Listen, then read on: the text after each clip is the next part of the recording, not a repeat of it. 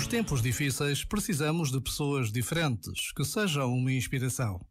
Teresa de Calcutá era assim, porque às palavras boas e ao bom conselho juntou sempre a eloquência do gesto.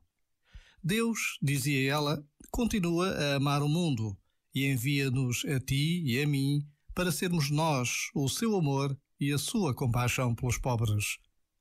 Já agora, não fiques pelas palavras. Vai mais longe, pelo gesto. Deus conta contigo. Vale a pena pensar nisto. Este momento está disponível em podcast no site e na app.